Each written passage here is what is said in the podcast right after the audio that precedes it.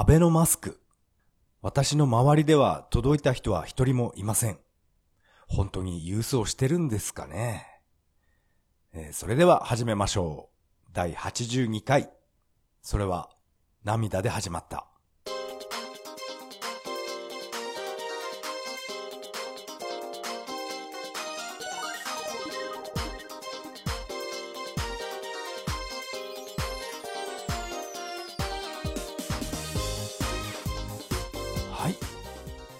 改めましてこんばんは。タカと言います。よろしくお願いします。アベノマスク、まだ、えー、私の家には届いていないんですよね。10万円の給付金の申し込み用紙は、それはもうかなり前に届いたんですけど、マスクは、えー、私の家には来ていません。誰かに盗まれちゃったのかな？あの、アベノマスクって、まあ、ネットで見ただけですけど、めちゃくちゃ小さいんですか？あれは。なんかね、このアベノマスク、これマスクじゃなくて眼帯だろうっていう、そういう、えツイートを見て面白かったですね。本当に眼帯みたいな、そんな小さいマスク配ってるのかな？まあ、どちらにしても私の家には届いてないんで、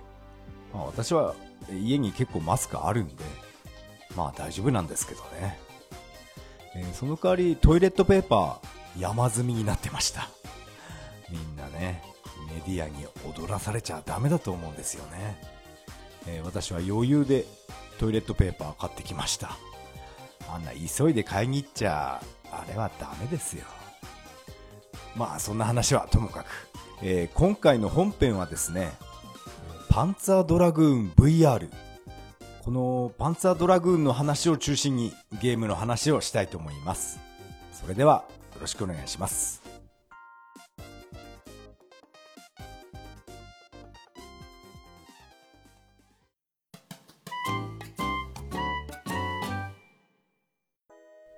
はい。ここからが本編になります。今回はパンツァードラグーンの話をしたいと思います。えツイッターを見ていましたら、このパンツァードラグーン VR を、えー、作ってる人のなんかインタビュー記事みたいなものを、それがタイムラインで流れてきまして、それを読んで、えー、かなりなんか胸が熱くなったので、これはね、ポッドキャストで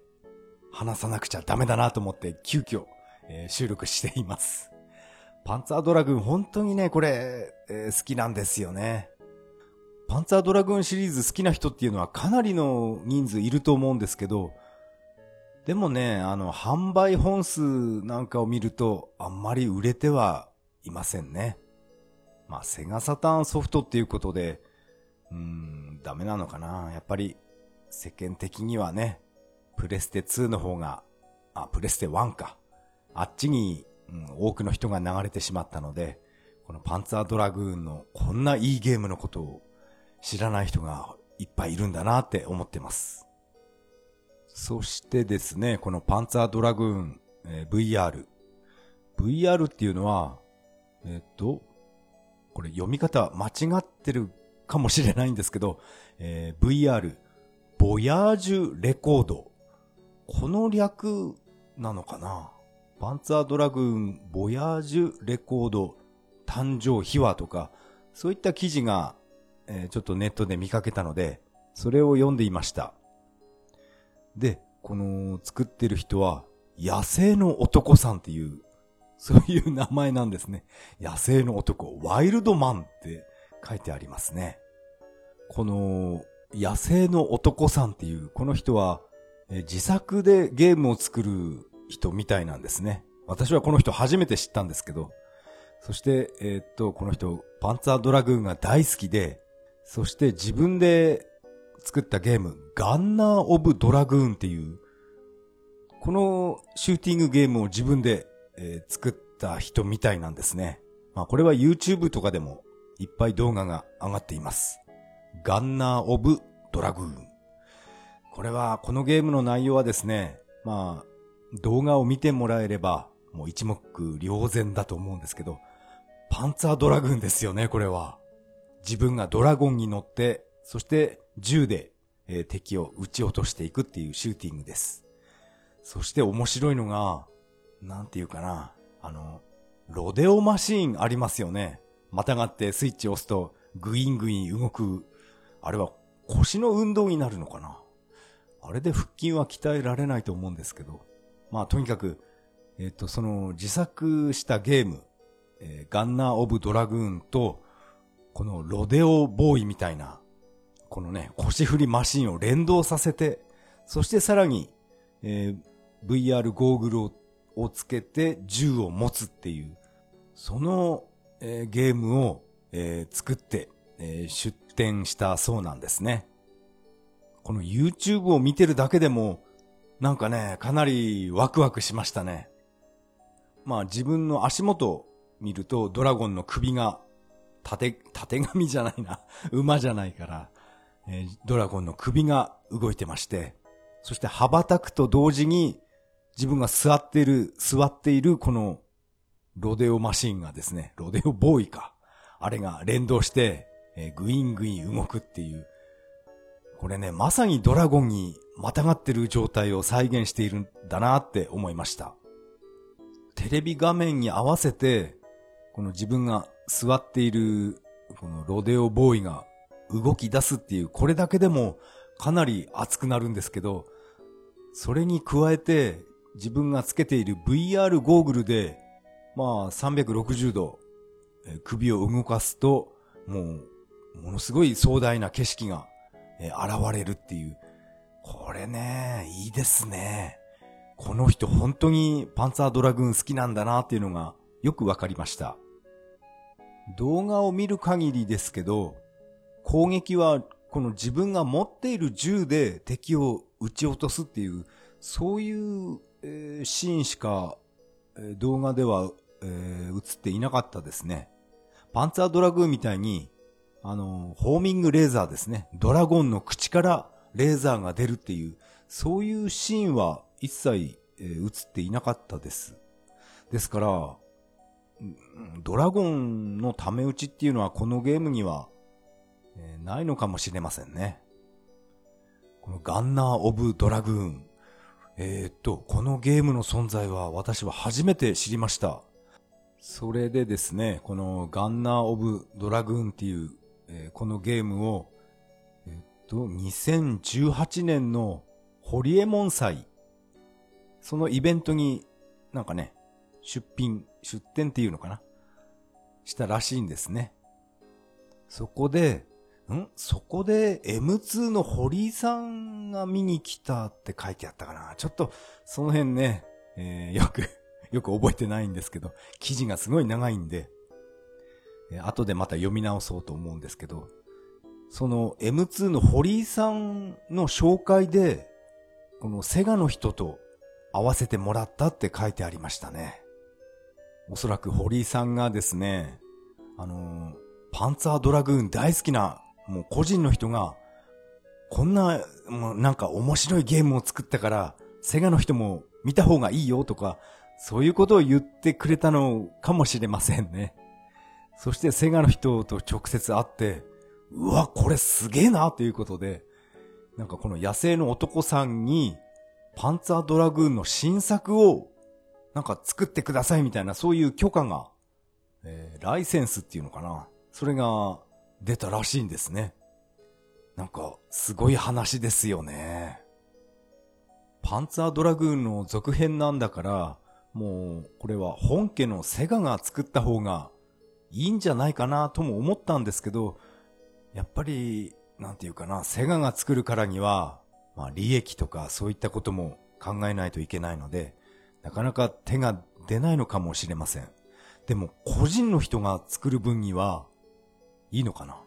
ものすごい熱量の人がいるから、この人にお願いした方が、パンツァードラグーン、ものすごいものが完成するんじゃないかっていう、そういう期待もあったのかもしれませんね。でも、この記事を読んだ限りでは、この野生の男さんっていうのは、セガ側からは、セガ側からお金をもらうことは一切なく、逆に自分がお金をセガに払う方を選んだとか書いてあったんですよね。だから、セガには1円も損させないっていう、そういうスタンスなんでしょうね。もしこのパンツァードラグーン VR がもう大失敗しても、セガには一切責任は、えー、被せないっていうか、責任は全部自分が被るみたいな感じで、なんかそんなようなことが記事に書いてあったんですよね。なんかそれ、そこの展開はかなり、えー、私はね、胸厚になりました。株式会社ワイルドマン。会社名もかなりね、かなり 尖ってますよね。いいですね。M2 の堀井さんがですね、この人のことを、この人はいい意味で蒸気を逸しているっていう、この この表現がすごいね、的確だなって思いました。確か4月でしたか？任天堂スイッチからダウンロード販売されたパンツァードラグーンリメイク。あれもですね、今回のこの野生の男さんの話じゃないですけど、構造は、発売構造は同じって書いてありましたね。これは確か、ポーランドの会社ですね。確かポーランドって書いてあったんですよね。ポーランドの会社の人が、どうしてもこのパンツァードラグーン、えー、リメイクを、えー、作りたいっていうことで、セガにお願いして、そしてセガが、えー、OK 出したみたいなんですね。ライセンス OK って。そして、えー、このポーランドの会社がパンツァードラグーンリメイクを、えー、作って販売したっていう、そんな形になっていますけど、えー、っと、こっちのリメイクの方は、なんかあんまりいい評判は私は、えー、聞いてないですね。まあ私も YouTube で動画は、まあ見たんですけど、まあ画面は綺麗なんですけどね、なんか、なんかね、違うなっていう気が否めないんですよね。まずはドラゴンの鳴き方が、大幅に変わってしまったのが、それが個人的にえー、私は親って思いました。そっか、あのパンツァーリメイクも、別にセガが作ったってわけじゃなかったんですね。ポーランドの会社が、うん、作ったっていうのは、えー、私は知りませんでした。そしてこの株式会社ワイルドマンが作るパンツァードラグーン VR。これはね、かなり期待したいですけど、家庭用で出すときに、あのロデオマシンが一番ネックですよね。あれはさすがにね、無理だと思います。ファミコンのバイクゲームの時に、なんか空気を入れて膨らませて、それでね、またがるバイクの浮き輪みたいのありましたよね。あれじゃあかっこ悪いですから、うん、どうするんだろう、あのロデオマシン。えっ、と、確か、えあの、記事には、家庭用よりも先にアーケードゲームで、アーケードっていうかアミューズメントパークでですね、そのみんなに体験してもらえばいいんじゃないかっていう、そういうことが書いてありましたね。うん、確かに大型ゲームセンターなら、ああいったね、ロデオマシンみたいの設置するのは難しくないですよね。うん、家庭用で出すとき、どうするんだろうな。それが、なんかね、心配でもあるんですけど、まあね、ワクワクする、そんな要素でもあります。このパンツァードラグーン VR ですけど、これは、えー、初代1のフルリメイクっていう、そういうわけじゃなくて、パンツァードラグーン1と、あとツバイ、あとアゼル、この3作品のいいとこ取りのリメイクに、えー、するって書いてありましたね。これはね、本当に楽しみですね。なんか、久しぶりにパンツァードラグーンやりたくなってきたな。セガサターン引っ張り出してこようかな。確か、パンツァードラグーン、アゼルの方は、あれはですね、あの、まあ、ロープレなんですけど、こう、ドラゴンに乗ったまま、街に、えー、着陸するのはみんな、街の人が驚いて逃げちゃうから、ドラゴンを、なんか山の中に隠して、そこから、えー、村とか町に、えー、歩いていったっていう、なんかそういうシーンがあったような覚えがあります。えー、かなり昔の記憶なんで、怪しいですけど、なんかそんなシーンがあったような気がしたんですよね。もう、その時のセーブデータは消えてしまったんですけど、うん、あの、ドラゴンに名前を付けることができるんですね。私はあの時は、ドラゴンの名前、セローっていう名前にしてました。このセローっていうのは、まあ当時、私が当時乗ってたバイクの車種なんですけど、ヤマハのセローですね。まあドラゴンと一緒に宿に泊まることはできないんで、えっ、ー、と確かね、えー、村の近くでキャンプするんですよね。火を起こして焚き火なんかしてドラゴンと一緒に過ごすっていうんですけど、確かその時ドラゴンを撫でることができるんですね。ドラゴンを撫でてあげると、なんかドラゴンが喜んで、ガオーって泣いたりするんですよね 懐かしいな。やっぱりもう一回やりたいな。近所のゲームショップはしばらくもう行かなくなりましたけど、セガサターンソフトとかは、えパンツァードラグーンならもう100円とかで手に入ると思います。まあ私の近所のお店の話ですけど、うん、サターンソフトは安いですね。ほとんど、ほとんどなんかね、ゴミ扱いみたいな、そういうひどい扱い受けてますね。プレステのソフトは、ね、そこそこ値が張るんですけど、サターンはね、ひどいなでも、サターンユーザーとしては、まあ遊びやすいですよね。そんな100円とか200円でソフトが買えるなら、そっちの方がえー、いいかもしれませんね。アゼルも確か、うちの近所だと、えー、300円とか400円ですね。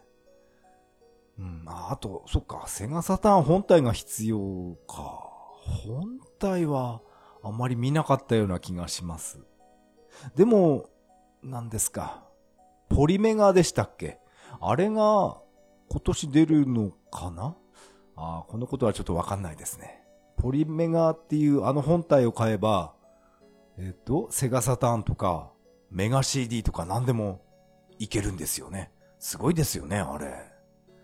まあ、私は買う予定はないですけど、セガサターンが本体実機があれば、まあ十分です。まあ壊れた時は、その時はね、えー、ポリメガのことを考えると思います。このパンツァードラグーン VR に、えー、興味のある方はツイッターでですね、野生の男さんっていうこの人を、えー、見てもらえるといっぱい情報が出てきます。あと YouTube でですね、えー、この人が作ったゲーム、ガンナー・オブ・ドラグーン。この動画なんかもかなりおすすめです。なんか宣伝になってしまいましたね。えー、今回のパンツァードラグーン VR の話は以上になります。ありがとうございました。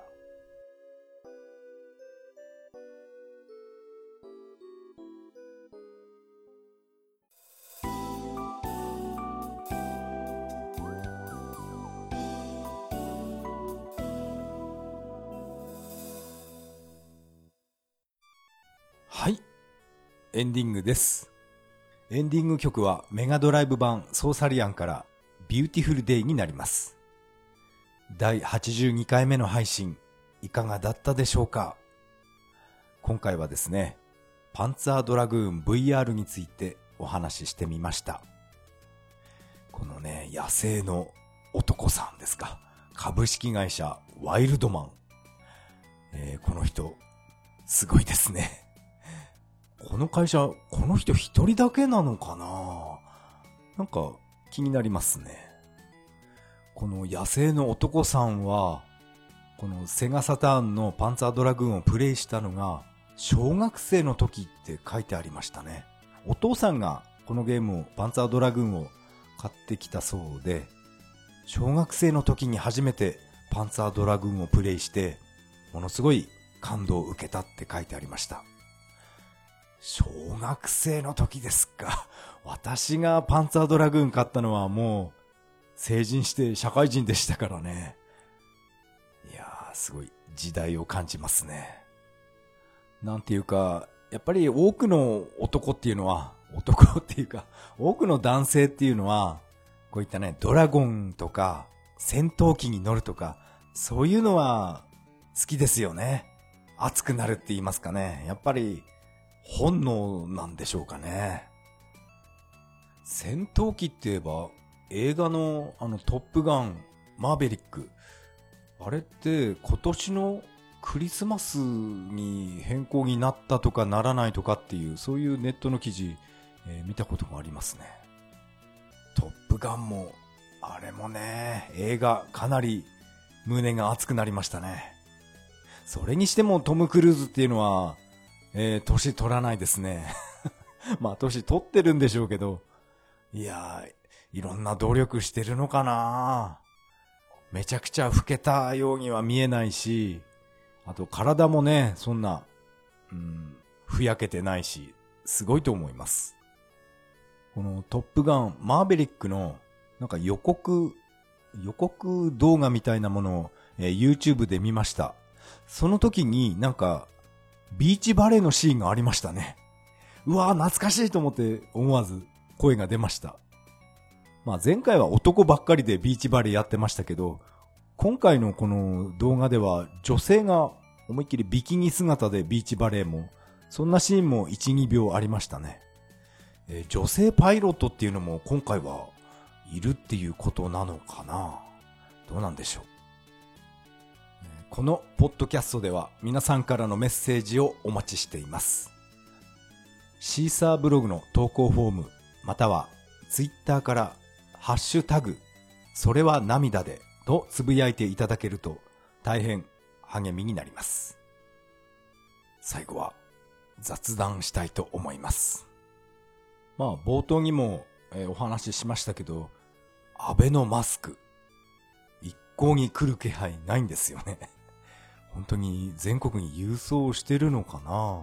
あ、でもネット、ネット上では、え、マスクが来たっていう、そういったね、画像とかも見たことあるので、まあ郵送してるんだとは思うんですけど、えー、私のところには来ませんね でもあの、10万円の給付金の申し込みは、これはね、かなり前に来ました。で、私はマイナンバーカードで、もうパソコンでサクッとやってやろうと思ったんですけど、やろうと思ったんですが、なんかいろいろ読んでみると、これ IC カードリーダーがないと最終的にできないんですよね。私はそんなカードリーダーなんて持ってないんで、そういうわけで、結局、あれですね、免許証をコピーして、郵送になりました。なんだかね、ネット上でやらせてくれればいいんですけどね。このネットにマイナンバーのこの番号を入力すれば、これでいいんだろうなと思ったんですけど、違うんですね。カードリーダーなんて私は持ってないです。買う気もないですよ、あれ。結局ね、しょうがないから、えー、免許証コピーしてきました。なんかマイナンバーカードのコピーでもいいみたいなんですけど、私はよーく見ると、まあ、マイナンバーカードの有効期限は、あれは10年間なんですけど、あと、電子証明書の有効期限っていうのは、あれは5年で切れるんですね。えー、私のはもうそれ切れてました。もうカード作って5年過ぎてたんだなぁと、えー、はっと思いましたね。有効期限は切れているので、おそらくこのマイナンバーカードのコピーを郵送したところで、これダメなんだろうなと思って、それはやめて、免許証を、え、コピーしてきました。めんどくさいですね。まあ、そして、いつになるかわからないですけど、10万円が入金されたら、えー、どうしますかね。部屋きれいにしたいんで、ルンバとか買っちゃいますかね。どうしましょう。本当に振り込まれるんですかね？なんかそれも それもね、日本政府は信用できないっていうか、どうなんだろうな？マスクさえ私のところには来てないですから、マスクが来ないのに10万円はもらえるのかって言われるとなんかね、怪しいような気がしています。あとね、毎日コロナコロナって、えー、バカみたいに騒いでますけど、あれもかなりおとなしくなってきましたね。もう、緊急事態宣言も解除ですか。でも今回のこのコロナ騒動で、やっと、多くの人が手洗い、うがいをするようになったなって、私は思いました。まあ私は以前から、もう、もう嫌で嫌で仕方がなかったんですけど、もうトイレで、まあ男子トイレですね、用を足しながらスマホいじって、で、手を洗わずに、ささーっと出ていく男、そういう人間ばっかり見ていました。まあ駅とか、駅のトイレとか、レストランのトイレですね。もうみんな手を洗わずに、えーそのまんま行ってしまうんですね。そしてその汚いまま、まあ、電車に乗って手すり触ったり、本当にね、私は嫌だったんですね。あと、インターネットカフェ、まあ、泊まった時ですけど、思いっきり大きなくしゃみしたり、あと、その、ゴミ箱に唾を吐いたり、なんでこういう人間ばっかりなのかなって思ってました。でも今回のこのコロナ騒動で、やっとみんな手を洗うようになったんじゃないかなって思いました。いい加減自分の汚さに気づいてくれないのかなって思ってましたね。よくスーパーでですね、このレジ袋、なかなか、えー袋開かなくて自分の指を舐める人いますよね。ああいうのを見て、いや、これ汚いとは思わないのかなって私は不思議に思っていました。な、何にも考えてないのかなって思いましたね。まあ自分がちょっと神経質なところがあるんだと思うんですけど、そんなね、指舐めたりするかなって思ってました。でもね、あのスーパーのレジのあのビニール、ビニールのカーテンとか、